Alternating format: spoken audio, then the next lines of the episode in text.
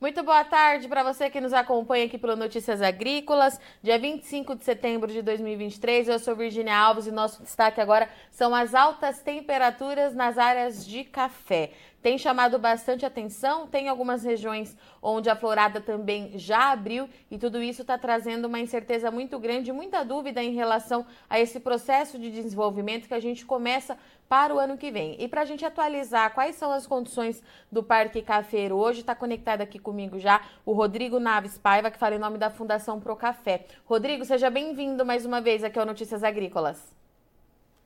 Boa tarde, Virginia. Boa tarde a todos.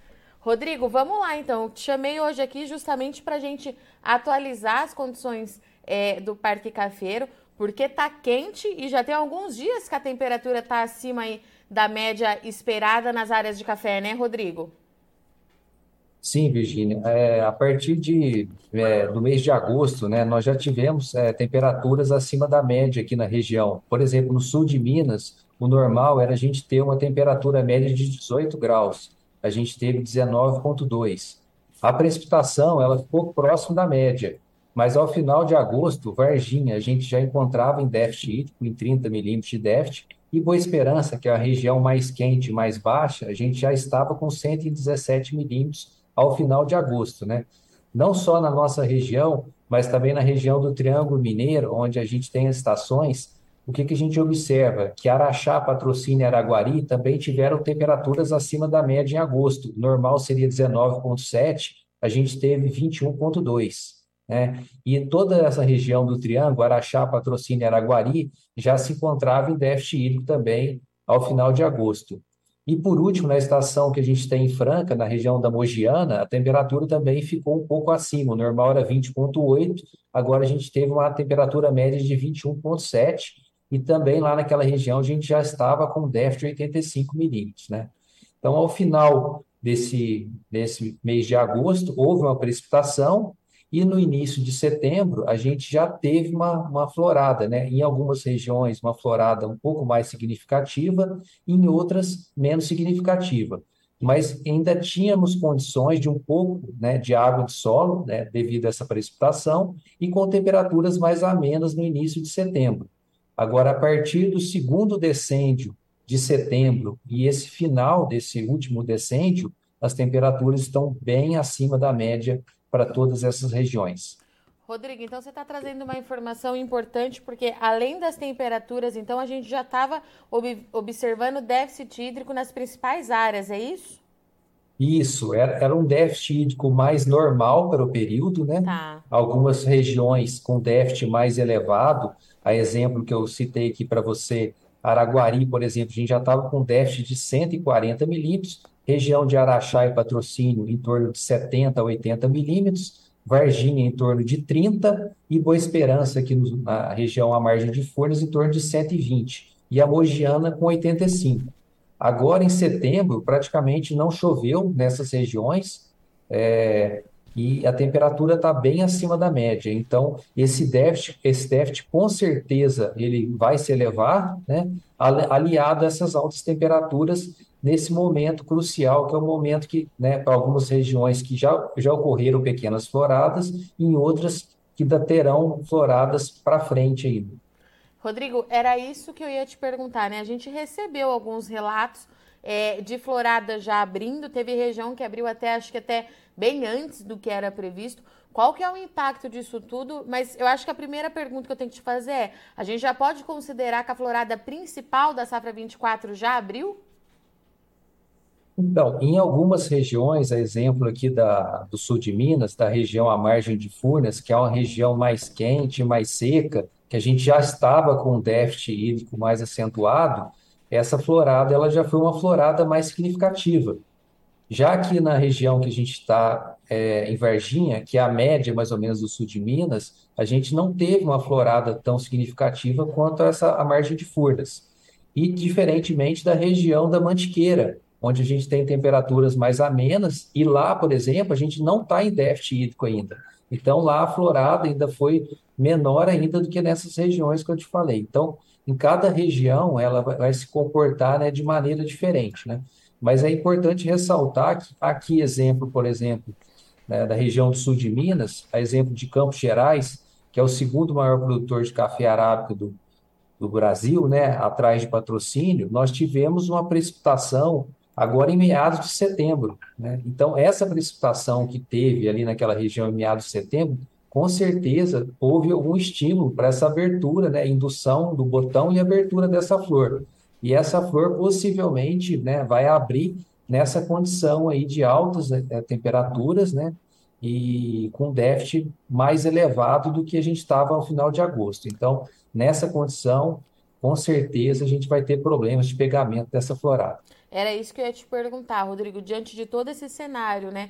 Qual que é a grande preocupação e qual que é o grande impacto que essa condição climática pode trazer para 2024?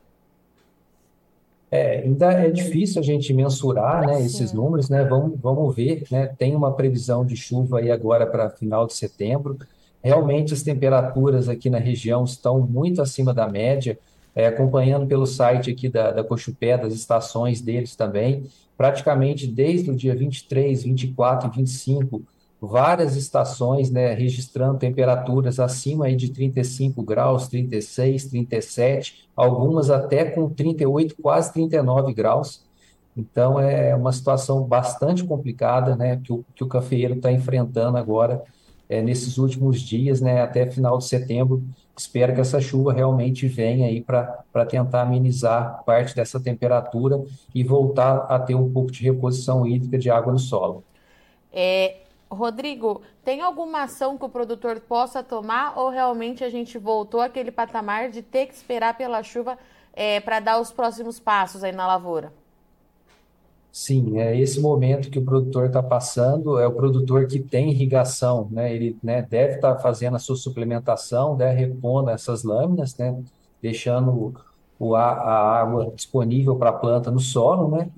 E assim, uma, uma outra, outra ferramenta que o produtor pode estar utilizando, né, é tentar buscando junto às seguradoras, né, um seguro agrícola, né, de, de cobertura, né, para essas possíveis perdas desses eventos climáticos, né, de altas temperaturas, né, a própria seca, né, é, granizo e etc. Então, é muito importante o produtor tentar é, viabilizar esse seguro agrícola também. Rodrigo, é, quando que seria o ideal para essa chuva chegar? Assim, até quando que essa planta é, aguentaria? Eu sei que vai. É, a resposta vai ser diferente para cada uma das regiões, mas de modo geral, assim, qual que é o limite máximo para a gente ficar sem chuva? Então, é, é igual eu te falei, né? Aqui, por exemplo, Varginha, a gente estava é, com, é, com a temperatura média normal de, de setembro, era 20,3. Até semana passada, que eu baixei os dados, a gente já estava com 22,5. Então, a temperatura, a gente vai chegar aqui ao final do, do mês de setembro com um déficit na casa de 100 milímetros, né? Já diferente de outras regiões que a gente já estava com déficit de mais de cento e poucos, vamos, vamos chegar a um déficit de quase 200 milímetros. Então, se nessa situação, quanto antes essa chuva retornar, melhor, né? Porque a planta acaba hidratando, né? Recompondo um pouco aí da, dessa energia gasta aí devido a esse estresse hídrico. E, e também com essa chuva ela vai ter um novo estímulo aí de, de florada. Perfeito. Rodrigo, eu agradeço, viu, sua disponibilidade de vir conversar com a gente, atualizar é, o que a Fundação Procafé tem visto por aí. Eu te espero aqui é, no mês que vem, quem sabe, para a gente atualizar essas condições e fico na torcida aqui para que essa chuva de fato chegue logo. Obrigada, viu? Obrigado, Virginia. Um abraço a todos. Portanto, então, produtor de café, mais um ano aí esperando e torcendo muito pela chuva, principalmente depois dessa onda de calor que atingiu e continua atingindo é, de forma bastante intensa as principais regiões produtoras de café arábica do Brasil, traz preocupação para o ano que vem, principalmente porque a florada já abriu em alguma dessas áreas. O Rodrigo trouxe um exemplo importante aqui do município de Campos Gerais, o segundo município maior produtor de café do mundo, onde nós já tivemos a florada abrindo. O mesmo aconteceu também em patrocínio e a gente sabe é, que também aconteceu no sul de Minas Gerais. Então, as principais principais regiões produtoras de café arábica do Brasil sentindo bastante déficit hídrico, que para esse período do ano ele é normal acontecer, mas já está acentuado, então a gente volta aí as atenções de novo para as condições climáticas nas áreas de café que pode sim trazer algum impacto caso não chova tão logo. Eu estou com o mapa aqui aberto, o modelo do GFS, e os modelos indicam que entre os dias 25 e 3 de outubro alguma chuva pode voltar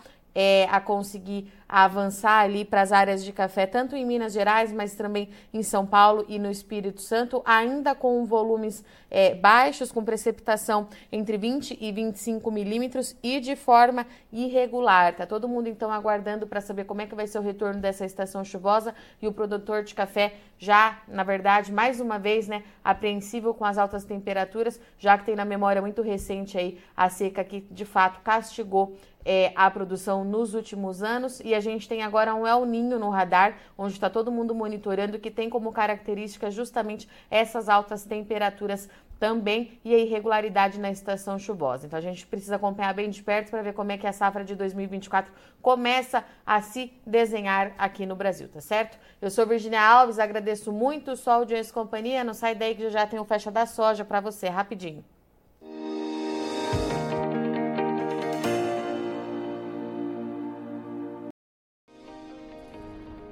Se inscreva em nossas mídias sociais no Facebook Notícias Agrícolas, no Instagram arroba Notícias Agrícolas e no nosso Twitter arroba Notiagre. E para não perder nenhum vídeo, não se esqueça de nos acompanhar no YouTube e na Twitch Notícias Agrícolas Oficial.